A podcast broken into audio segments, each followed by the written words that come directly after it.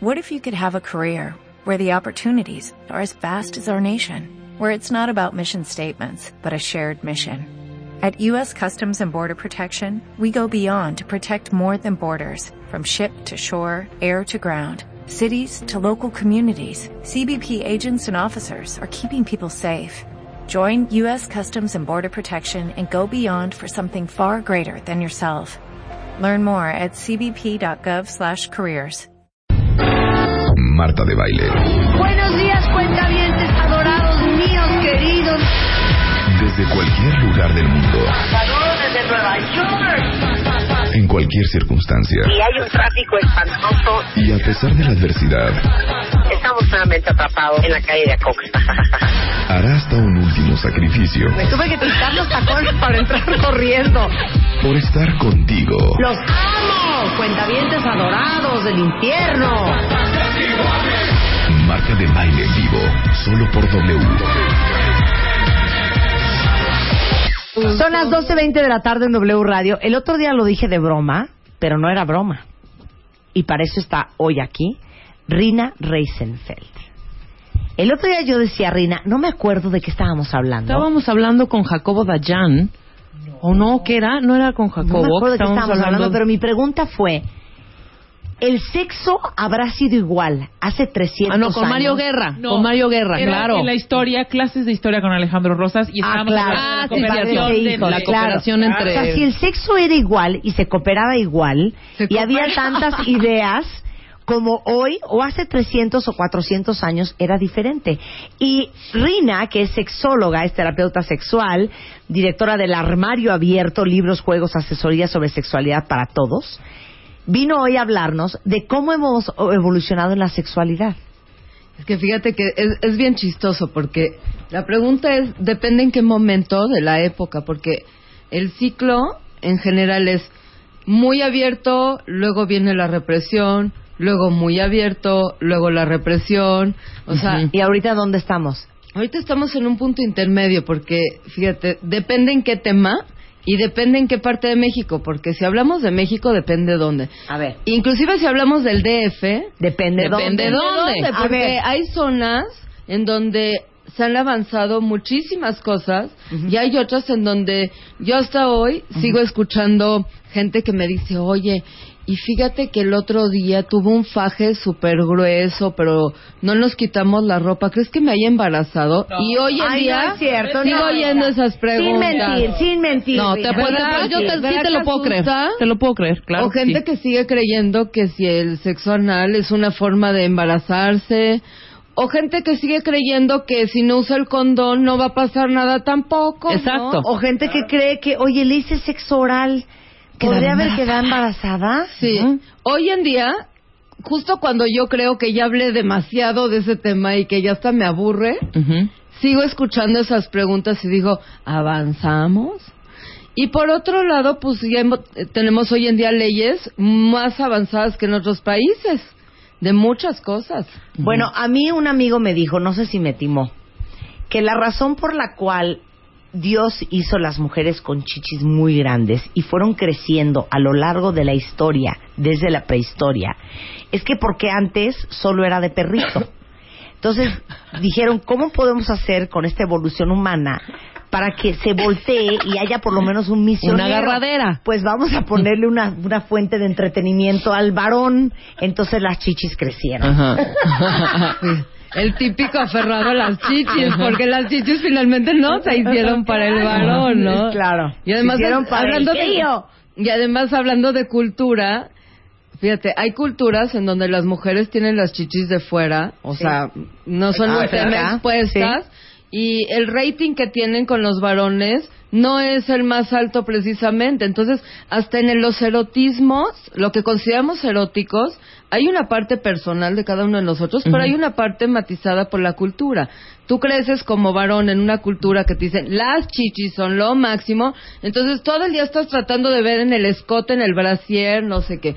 Pero hay culturas en donde las chichis son algo expuesto y de hecho se interpreta que tiene más que ver con el tema críos y no son precisamente el mayor rating del mundo. Habrá quien le gusten, pero, no ver, son como pero a ver, cultura hija, a ver, tú que eres muy picuda para eso del sexo.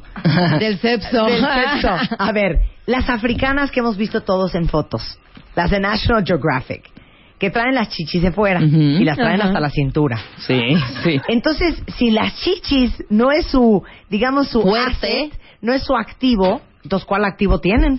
Cada lugar tiene otros lados. Por ejemplo, hay culturas que valoran mucho más las pompas o la caderota. Ajá. O sea, entre más, las culturas que valoran más la fertilidad se van más por la cadera. Una mujer, entre más caderona y más grandota así, es considerada más frondosa y por lo tanto más sexy. Y hay culturas, por ejemplo, que sobre todo pasa en las ciudades.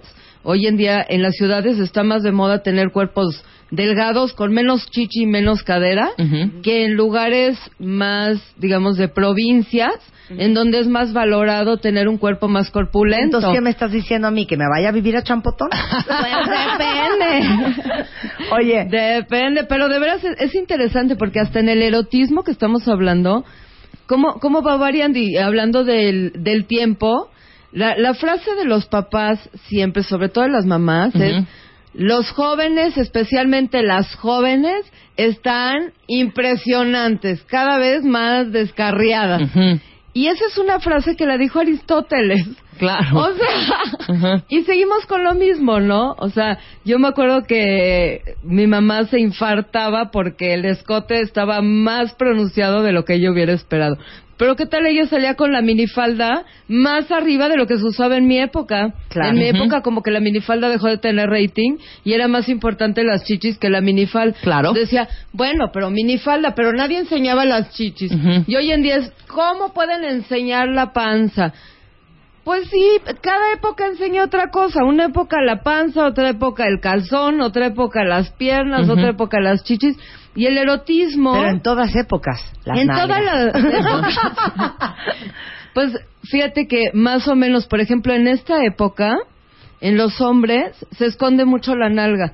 Paradójicamente a que se enseña el calzón, Ajá. pero el tipo de pantalón que tienen los hombres hoy en día es un pantalón muy Sí, escurrido. tienes razón, sí es cierto. es un pantalón amplio, Con bolsas hasta abajo. con bolsas hasta abajo, este, como de bebé. Ajá, ¿no? exacto. Como Y- si trajeran un pañal. Como si trajeran un pañal y hoy en día en los hombres se esconden las nalgas. Exacto. Se sacan los calzones, pero tú ves a todos los hombres planitos de las nalgas. Tienes toda la en razón. las mujeres no, en las mujeres sí se estila más el pantalón más subido y aprieto más mayón. Claro. Que se te marque. Claro, claro. Regresando del corte, ¿quiénes estaban más enfermos? ¿Los griegos o los romanos? Hablando de sepso con Rina Reisenfeld al volver. Tienes exactamente 140 caracteres para mandar un tweet a arroba Marta de Baile. Arroba Marta de Baile. Y si no te alcanza, manda, manda, mándanos un mail. Mándanos un mail. Manda de baile arroba televisa.com.mx. Mándanos un mail. Más Marta de Baile. En W. En W. W. Estamos listos. Ya regresamos. Marta de Baile. En W. Rina Reisenfeld, sex, no drugs, but a lot of rock and roll are in the house. Estamos hablando con Rina Reisenfeld, sexóloga, terapeuta sexual, y estamos tratando de despejar una incógnita.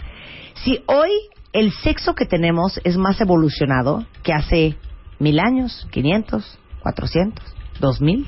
Entonces la pregunta antes del corte era, ¿quiénes estaban más enfermos? ¿Los romanos o los griegos? Yo vi, ¿se acuerdan de esa serie Calígula? Sí, claro. ¿Y se acuerdan de Yo supuesto. Claudio? También, Yo yo, la vi muy Claudio. chiquita y me quedé traumada, hija. Es que era muy fuerte. Eran muy cosas. fuertes las dos. Sí, era muy fuerte. Y los, mira, los romanos siempre han sido una cultura como muy intensa. Sí. Muy intensos en el atascón, o sea, comían, de veras, eran muy atascaditos, ¿no? O sea, Ah. tenían ahí la bacanal, cuando comían, así, la comida enorme, todo el mundo se atragantaba, luego se iban a vomitar, o sea, lo que hoy en día dirían, viva la bulimia. Sí. Bueno, allá era un modus vivendi, porque todo tenía que ser como muy... En a- exceso. en exceso, atascado. Eran muy afines a orgías, a prostitución, como a o sea, to- todo tenía que ser el desenfreno. Era muy Grande y en abundancia. La guerra, la violencia, o sea, El eran sexo. el sexo, pero el sexo desde una manera muy burda. A ver. ¿no? O sea, no era el sexo, fíjate, el sexo en el matrimonio, contradictoriamente a lo burdo de lo que estoy diciendo, era muy considerado el sexo como algo reproductivo en el matrimonio y en el matrimonio había que mantener este las buenas costumbres. O sea, lo que, lo que no hacías en tu cama lo hacías en la orgía. Por supuesto, porque era, fíjate, qué paradójico, ¿no? Pero el sexo no era considerado un acto de amor del todo, era considerado un acto reproductivo o un acto de placer burdo. De entretenimiento. De entretenimiento, pero la cultura romana era muy atascadita, como dije, ¿no? O sea, entre- la palabra entretenimiento para ellos todo tenía que ser así una cosa loquísima, ¿no? Hacían este encuentros de guerra o encuentros de luchadores y ¡ah! todos gritaban y se- todos se golpeaban. Sí, se y- gritaban, pero se fajoneaban, pero se Exacto. besuqueaban, pero se mataban. Exacto, pero- pero se cogían, pero no. y veían al sexo como algo de alguna manera sucio, paradójicamente. Entonces, en el matrimonio, que era el lugar de la decencia, había que mantener la compostura. Claro. Tenerlo solo para los hijos, respetar a la mujer no era, fíjense, confundimos la palabra respeto con sexo, porque el sexo amoroso es una forma de vínculo, de respeto, de unión. Aquí era considerado como algo burdo que había que hacer en la prostitución y fuera de la casa. Entonces, había espacios destinados para esas, entre paréntesis, porquerías. Pero en la casa uno tenía que mantener la compostura. Como mucho eh, surgió este tipo de dobles morales, ¿no? Que, bueno, pues que hasta hoy la padecemos. Ahora, pero una pregunta. En la Roma antigua, tu esposa y madre de tus hijos no podía largarse un bacanal. Ah, no, no, no. Eso era un O sea, tema entonces- masculino. Porque las mujeres que se lanzaban a la bacanal eran las prostitutas. Eran las que eran usadas para la bacanal.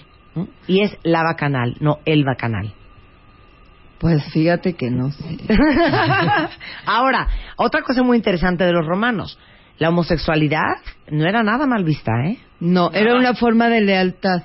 O sea, Y eso ha pasado en muchas culturas. Muchas culturas han usado el tema de, bueno, en muchas culturas la homosexualidad se ha visto de diferentes formas. Así como se ha reprimido, en otros lados ha sido señal de lealtad, sobre todo hablando de hombres, porque curiosamente la homosexualidad femenina por lo general y la sexualidad femenina quedan medio borraditas del esto. Solamente se ve la sexualidad femenina cuando aparece el hombre y se ve ligada más hacia la reproducción, no hacia el placer. pero ¿por qué dijiste que era un tema de lealtad? O sea, oye, no es con una mujer, ¿eh? Así es que bájale, hija. Porque Bájale, era considerado Bájale, una manera de enlazarse, ¿no? Y no se veía peligroso porque en las culturas afines a la reproducción el, era más grave tener hijos ilegítimos. Eso era algo terrible que suceder. Entonces, las relaciones homosexuales no eran peligrosas, era una forma a veces hasta de ¿cómo se llama? a veces hasta de anticoncepción, ¿no? De, pues, a tener hijos ilegítimos, a que te apapaches con alguien del mismo sexo que no genera hijos, pues era deseable. Prácticas que hoy en día a veces nos horrorizan como el sexo anal, pues se fueron métodos anticonceptivos por siglos, porque no eran considerados reproductivos. O sea, el tema de la reproducción era lo que regía el bienestar social. Entonces, si no era reproductivo, era aplaudido porque no generaba hijos. Eso era el tema. O sea, siempre y cuando a mí no me salgas con un bastardo. Así es, no Haz había lo que problema. quieras. Y lo mismo pasaba en la homosexualidad femenina, porque acuérdate que los hombres romanos iban a la guerra por un ratote, pasaban hombres metidos en barcos y en guerras puros hombres, que o tenían sexo entre ellos o se iban a la prostitución. Y las mujeres, pues se quedaban entre ellas, pues claro que se atendían entre ellas, y era un buen acuerdo. O sea, mientras no te vieran con otro y te embarazaras de otro, porque eso sí era un problema gravísimo.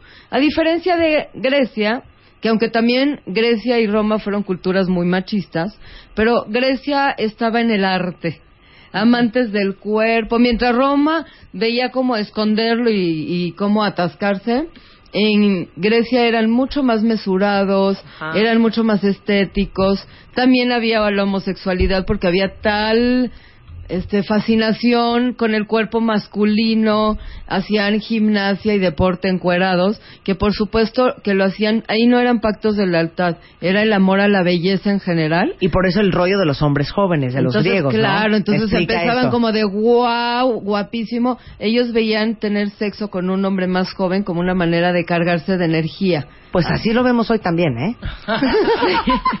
Por eso seguimos cargando cositas entre Grecia y Pero cuando dices joven, ¿qué era joven para un griego? ¿18 o 14? Pues desde las dos. Ahí el, el sexo con menores de edad no era considerado algo negativo. Y de hecho era más hombres con hombres, no era tanto hombres con, mujeres, ¿no? Era, era como más desde ese lugar de agarrar su semen y cargarse de energía, porque si el semen es vida y yo me lo como, pues entonces debe de darme más vida, según Claro. esta filosofía. Ahora, de, de- de Grecia viene el término amor platónico. Así es. ¿Qué es eso? El amor platónico es que ellos vivían todo el tiempo soñando con la belleza, el amor, y el amor platónico eran amores que no tienes acceso a ellos, pero que era válido soñar Con los que no tenías ellos. una relación sexual. No tenías una relación sexual. Grecia valoró mucho más el amor que Roma. ¿Pero viene de Platón, lo platónico o no? Pues sí. De dejar las cosas como volando, como en la filosofía. Claro. No en la acción. Y en después, paradójicamente a esto también vino el ascetismo, que era lo contrario. Así, por eso te digo que es chistoso en dónde es avanza, qué es avanzar y qué es este ir para atrás según el concepto de cada quien, ¿no? Porque al, al margen de que había tanto sexo, también empezó el ascetismo, que es el no sexo. El sexo fuera de mi vida y se empieza a interpretar que una persona es más cercana a Dios y más sana en la medida en que no tiene sexo. Cuando antes el sexo era una forma de llegar a Dios, pues la manera de pedirle al Dios de la fecundidad, de la fertilidad, del amor, pues era teniendo sexo, Claro. dándole orgasmos para que de ahí él pudiera devolverte algo. Claro, ahora habla del estoicismo entonces. Claro. Entonces vino toda esta corriente de, ah, no, religión se peleó con la carne, la religión, porque eso no pasó siempre. Por algo Miguel Ángel pintó encuerados para la capilla. La Sixtina, Por- claro. Claro, porque se valía. Después vino la parte de, ah, no, eso nada que ver aquí, no se vale, se cindió, se separó y se quitó. Y por otro lado, en otros momentos, pues tienes manuales como eh, el Kama Sutra, que ahorita lo estamos retomando, pero yo sí creo que tenemos ahorita cierto atraso en comparación a otras culturas, en el sentido que otras culturas veían el sexo como algo más de vínculo, más de conexión, más de intimidad. Y el famoso Kama Sutra son cinco libros súper gruesos, súper grandes, que hablan de todo el rito de intimidad, de energía, de complicidad, casi como esta parte del Tantra con el otro o la otra. Y nosotros nos quedamos con la parte más chica y más concreta y prosaica, que son las posiciones sexuales. Claro. Entonces, hoy en día Occidente convirtió el sexo en lo más chiquito y lo más burdo y lo más simple de algo tan complejo y tan íntimo y tan nutritivo que es el fundirte con alguien. Lo acabamos haciendo un manual de posiciones en donde la inmensa mayoría de esas posiciones, eh, el promedio del mexicano No sobre las hace. Ni las hace. No las puedes Claro. hacer. Tenemos una condición física del cacahuate. Tienes que bajar 10 kilos, ir tres Bueno, pero- años al yoga. y no te para pidan cuando que te menos subas a la mitad del No. manual. Lo- o- hoy en día para lo que sirve es para adornar la sala y decir que eres muy open mind y muy mira aquí tenemos el Kama Sutra. Y cuando le dices ajá y qué has hecho bueno y pues, este, ya empezamos ajá las mismas de siempre solo que vi que si subes el pie algo cambia no Claro. no tenemos la bueno, condición ¿cuántos física. de ustedes podrían cargar una chava? Ustedes contra una pared cargando a la chava. claro. Ahora, ¿cuántas de ustedes pueden subirse 15 minutos? Claro. no es que O hacerlo boca abajo. O hacerlo de cabeza. ¿Cómo de cabeza? de cabeza De carretilla. De carretilla. Que es otra posición que está... Hay unas posiciones Muy que dices, bueno, también, ¿eh? Ay, Lo sí. que pasa es que toma en cuenta Mira que este. Los que hicieron ese manual, antes se, se valoraba mucho la condición física. Claro. La gente tenía, no es de si quieres o si te da flojerita, tenía, Tenía. que hacer ejercicio, no había coches, la gente caminaba kilómetros para llegar a X lugar, cargaba cosas, llevaba, iba. No había toda esta comida chatarra que hoy en día no nos sirve para nada. La gente comía más sano, la gente hacía ejercicio. Entonces, la palabra condición física y estética corporal era muy valorada. Hoy en día estamos aplastados, comiendo este chatarra, tomando Echando la refresco, concha. echando la concha, este, nos paramos del coche para sentarnos en la oficina, nada más es una transportación de nalgas del lugar y cuando no nos da flojerita, pues vamos un ratito al gimnasio, Miren. ¿por qué no? Pues de dónde saca la condición física para tener buen sexo. Claro, y en la mayoría de los casos es una cama. Ahora imagínense entre entre picos, palos, piedras, este Claro, la Y gente era más rugoso. la gente era más creativa, se colgaba, agarraba, hacía. Nosotros ahorita la posición entre más cómoda la consideramos mejor. Nos volvimos unos flojonazos. Claro. Y que se ha sexuales. dado el teléfono, por favor. Ahora fíjate qué chistoso. Yo al principio te pregunté que si a veces avanzamos y a veces retrasamos, y a veces avanzamos y a veces nos retrasamos. ¿En qué época estamos ahorita? Y tú dijiste, estamos en un término medio. Y para muchos, estamos en Sodoma y Gomorra, ¿eh? Así es, es que todo, el sexo es un tema de, depende de los ojos que lo veas. La gente que considera que el sexo es algo terrible, entonces siente que ahorita estamos en la perdición total porque considera que el sexo es un descarriate. Y la gente que considera el sexo algo que enaltece al ser humano, pues siente que vamos súper atrasados. Claro. En un proceso que, bueno, pasos de hormiga. Aquí un paréntesis, ha- hago, hago un homenaje en vida a Henry Azul 19. Dice, yo sí podría cargar una chava. Yo soy cargador de la Merced. no, pues tú sí, Manis, porque a eso Mira. te dedicas. ¿Ya viste? Dice aquí, Está yo soy gay y yo sí cargo a mis parejas. Y cargar a un hombre es toda una odisea, ¿eh? Ya viste que hay lugares donde sí estamos avanzados. Jess Peña dice, y mi changui, ¿y quién te maneja una cruz nipona hoy en día? no sé, ni un chivito al precipicio. Está cañón. Sí, pero siempre hay, siempre Entonces hay seguimos. quien sí puede. Entonces, ¿tú sientes que hoy es Sodoma y Gomorra o lo ves light? Yo siento que, al margen de lo que considere cada quien que es positivo o que es negativo de la sexualidad, algo que es innegable es el derecho a que cada quien tenga una sin lastimar a otros. Bien. Y en la medida en que eso se pueda dar en un lugar, para mí es un acierto, porque nadie es quien para decir qué tipo de sexualidad debe llevar cada quien. Ok, pero a ver, Rina, ya la neta, neta. No te hagas la liberal aquí. La neta, hija, lo que te voy a preguntar. Creo que lo que preocupa de hoy en día es lo siguiente. Vamos a tenerle que seguir subiendo rayitas porque ya hay swingers, animales, juguetes sexuales, pero una mil, pero dos, un menage à trois, pero orgía, pero intercambio, pero esto, pero el otro, pero, o sea, toda una, una serie de devices para el sexo.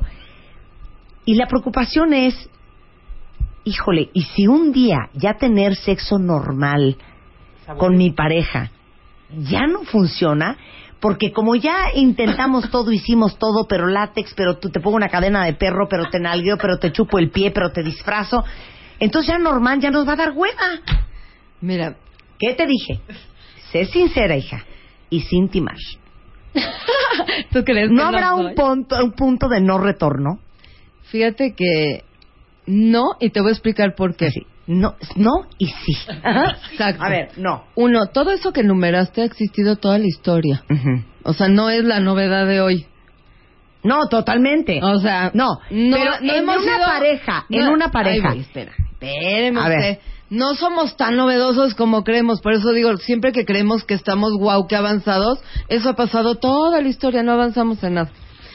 Pero ahí yo te puedo decir que el, el mejor sexo que hay no está en colgarte de la lámpara y la mil variedad. En la medida en que tú formas una intimidad con alguien más intensa, una vinculación que es más difícil aprenderse a vincular y aprenderse a intimar de verdad con alguien Que ser una diosa en la cama. que, que sacar del La disfraz cruz y, y jugar y el swinger y todo, la gente está teniendo sexo muy desvinculado, por eso se aburre. Porque cuando tú haces el sexo algo sin contenido, sin contenido emocional, Emocional. termina por ser algo divertido, pero al final de cuentas vacío. Por eso el sexo sí puede ser una variedad en una relación, sí, le das razón. Pero si solo hay, a ver qué juego más y a ver qué juego más en una relación, claro que van a terminar por, a- por aburrirse. Por eso te digo, ¿a dónde vamos a llegar? Al vínculo. Porque yo te puedo decir que más de una vez he tenido pacientes que me dicen, Rina, ya hice, y me enumeran una lista que ni tú ni yo logramos este, ni visualizar. Pero a la hora de que revisas la calidad de lo que han hecho, no hay ninguna, no hay contenido, no se han vinculado, no se han sentido y entonces Conectados. no se han conectado y es bien chistoso porque después de tanto show, back to the basics, terminamos con el y se han tocado de las manos, se han visto a los ojos y es una lloradera del desvínculo emocional. Bueno, pero aparte, entonces te voy a decir a les voy a dar ¿no un ejemplo que estoy cañón? segura que alguien le ha pasado de ustedes, cuentavientes. ¿Qué? ¿Cuántos de ustedes han tenido de esas relaciones y de esos amores impresionantes con un sexo impresionante? Pasan los años, truenas esa relación, ya tuviste otras y recaes. Empiezas a reciclar. No, y empiezas a reciclar. Y el encuentro sexual con esa persona que hace cinco años morías por ella y tenías un sexo impresionante. ¡Guácala! Na- nada que ver. Sí, Nada que ver. Ya se acabó la Claro, energía y ya ya, acabó. adiós. Que dices, y esto, y te dice lo mismo que te decía, y hace Exactamente. lo mismo Sí, que pero hacía. ya no hasta tiene repele el te da. dices. ¿por? No, pero hasta repele te da. Hasta Así repele te da. Y ese es el vínculo del cual tú estás Claro. hablando. Claro, es Porque que- yo sí creo que, pienso yo, ¿eh? En mi humilde opinión, que no tengo tanta experiencia, pero el decir si alguien es muy bueno en la cama o no para ti, depende de lo que esa persona represente en tu mente y en tu alma. Y en ese Por momento. supuesto. Y en ¿Estás de ese momento. En ese momento. Y en ese momento. y de la Claro. química que hagas con esa persona. Porque no, no hay alguien que sea bueno o malo en la cama para todo el mundo. El sexo me encanta porque no es mundial. Todo ¿No es, es mundial? mundial, por eso es divertido siempre. Porque depende el sazón de cada quien, tu momento de vida, tu vínculo, la química que haces con alguien, las necesidades de ese momento que tengas, Ajá. cómo se embonan con las de la otra persona. Te cambiaron, se te movió la historia X. Ves a la persona y pasa Con otros no, no, ya no. A lo mejor a no alguien fue. que le digan, ¿te gusta chiquita? Le prende. Le prende, A claro. lo mejor alguien más vomita. Claro. Sí, alguien A más le ofenden. Claro, o a lo mejor algún día él, ¿te gusta chiquita? Te, ma- te, te Te volvía super loca. vuelve loco. Seis años después dices, qué asco. Ajá, quítate. Repele. Es lo divertido, que nos invita a un autoconocimiento constante. Y es más, cada día que tienes sexo con la misma persona, te redescubres. En qué humor estás, qué te gusta, qué no te gusta. A lo mejor lo de ayer que te encantó porque andabas en un mood súper apasionado, el día de hoy que estás más romántica dices, oye, ¿qué es esto? O sea, nada que ver. Güey, cálmate, güey. Sí, ¿Qué, ¿Qué te dice? pasa? No te O sea, toques. no estamos en este rollo ahorita, hijo. O sea, es más, ya me Por eso, la inglés. sí, por eso la, Sí, claro. la comunicación es todo el tiempo. No, yo creo que el peor momento del sexo es cuando dices ya, ya lo conozco. Quiere decir que ya entro en una rutina muy mal avenida. Porque cuando te dejas fluir, ni te conoces a ti, te sigues conociendo. Cada encuentro dices, a ver, otra vez ahí. A ver, esto nunca lo había sentido. A ver, ¿eh? No, esta parte del cuerpo, la- te vuelves a redescubrir. Oye, te quedas viendo. Híjole, me hiciste sentir, o sea, te vas cuando No, es de, te- no, ya no la sabemos y ya casi de, de librito, ¿no? Le, lo beso, aprieto aquí, la Ahora, ya, ¿eh? ya. ya se vino, gracias, se convierte en algo tan mecánico y tan vacío al final del día hasta de hueva, ¿ves? Claro, Claro. hay que preguntarle a Eduardo Calixto, que es nuestro neurofisiólogo, o igual y tú te la sabes. Pero sí se han, se han fijado que así sobrios, sobrios, sobrios. sobrios, ¿eh? Sobrios, eso es muy importante para este ejercicio que vamos a hacer. Sobrios. Cuando haces el amor con alguien o cuando tienes sexo con alguien, sí entras en un trance. Sí. Que a mí no me engañen. Debe de haber un rollo en el cerebro que estás como en, en trance, adormecida, alucinada. Pues es que todos Porque los químicos que segregan. Es lo que yo quiero saber, ¿cómo funciona eso? Porque si estás en un trance. En obnubilado, obnubilada. O- obnubilada. Totalmente. No te- de hecho, hasta después dices, qué bárbara, hijo, ¿cómo me atreví a eso? ¿En qué Ajá. momento? Sobria, ¿eh? Sobria. Como sedada, como, Como, una... como rara, Claro, el como cuerpo rara. tiene sus propias drogas, no es necesario meterle otras cosas. Cuando haces las cosas bien, no es necesario meterle más cosas. Claro que quedas perdida y por otro lado, cuando te conectas sexualmente, el sexo tiene la capacidad de sedar el dolor de una manera impresionante. Entonces, para los que son amantes del ejercicio, cuando de veras estás prendida, puedes hacer unas posiciones y no te duele. Es más, lo pueden probar hasta en la masturbación. Si tú empiezas a masturbarte de formas diferentes y en posiciones fuertes, y de veras estás prendida, la soportas porque la excitación soporta. ¿Saben En el qué? segundo en que se termina eso, Un, te do- duele, un te- dolor de rodilla. Como si sido un dolor de. diez horas de un dolor Oye, lumbar. a mi lista, lista de palabras que odio voy a apuntar esa. Masturbar. Mastur- no me la estén escribiendo en Twitter, por favor, ¿eh? Ya la escribieron ¿por qué qué Bueno, dicen? autotocarse. Masturbación me parece una palabra tan... Bueno, toquetearte. ¡Ey! Te toqueteas, Te tu cuerpo. Por favor. Lo que sí es que la excitación y el enojo tienen una y la pasión tienen una curva de energía parecida y los dos son bloqueadores del dolor. Por eso la gente cuando se enoja fuertísimo golpea paredes y todo y no siente No dolor. siente. Claro. Hasta dos minutos después de que se Sale el acaba. moretón. Cuando la gente está muy excitada también se bloquea el dolor y por eso puede soportar cosas físicamente que de, de no estar en eso, pues obviamente Claro. no las aguantas o no aguantas tanto tiempo. Claro, exactamente. Ahora, ojo, si ustedes tienen una necesidad, si necesitan dar una leidita, si necesitan una pequeña consulta, si necesitan un poco de feedback, un Ujú. poco de parámetros, Una guía, digamos. una guía, una guía, un, un- Una retro. un faro en ese mar oscuro llamado sexo. Eh, Rina de Reichenfeld, aburrición y de ya no sé Sí. qué hacer, auxilio. el armario abierto que está en está en la Condesa, En la, Conde- Condesa, ¿verdad? En Agustín Melgar 25. Ujú. Lo pueden encontrar. Harto libro de sexo. hartos libros de educación sexual. Este, lo pueden encontrar en internet www.elarmarioabierto.com o me pueden encontrar a mí en el Twitter y en el Facebook Rina con doble N. Rina, yo soy Rina Mario. En Rina Inter- Armario Rina en Twitter. Armario en Twitter, en Facebook, en la que quieran, así es mi nombre internetiano. Pero deberíamos de hacer un, un, un FAQs con Rina. Va. Sí, Preguntas que usted quiere saber sobre el sexo. Por ejemplo, alguna vez que hablamos de sexo no hace mucho, no, es más, ese era el tema. ¿Qué tanto peligra tu relación sexual si tu pareja es adicta a la pornografía?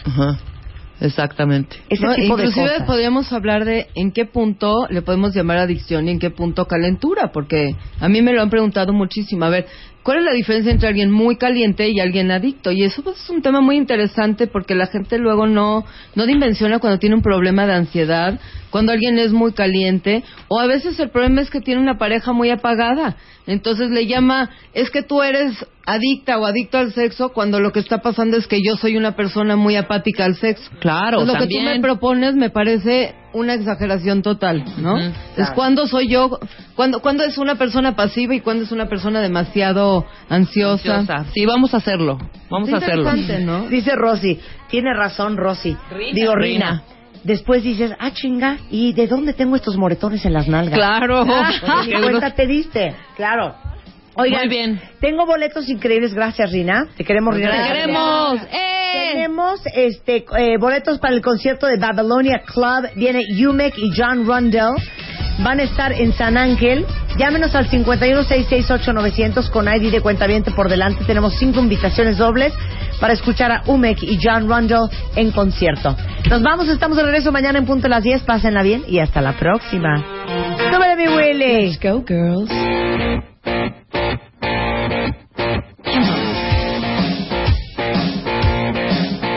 I'm going